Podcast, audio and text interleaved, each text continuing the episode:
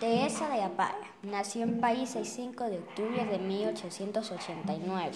Es escritora venezolana más importante del siglo XX y es conocida por sus inmortales novelas Infigenia 1924 y Memorias de Mamá Bianca 1929, en las que los rasgos criollismo literario venezolano se mezcla con influencias de la literatura europea.